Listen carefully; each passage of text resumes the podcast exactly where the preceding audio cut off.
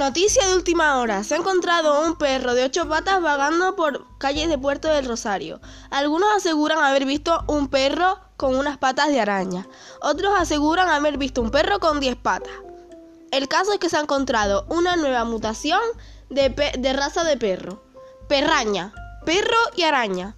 Mañana más noticias en Noticiario Lucía. Adiós.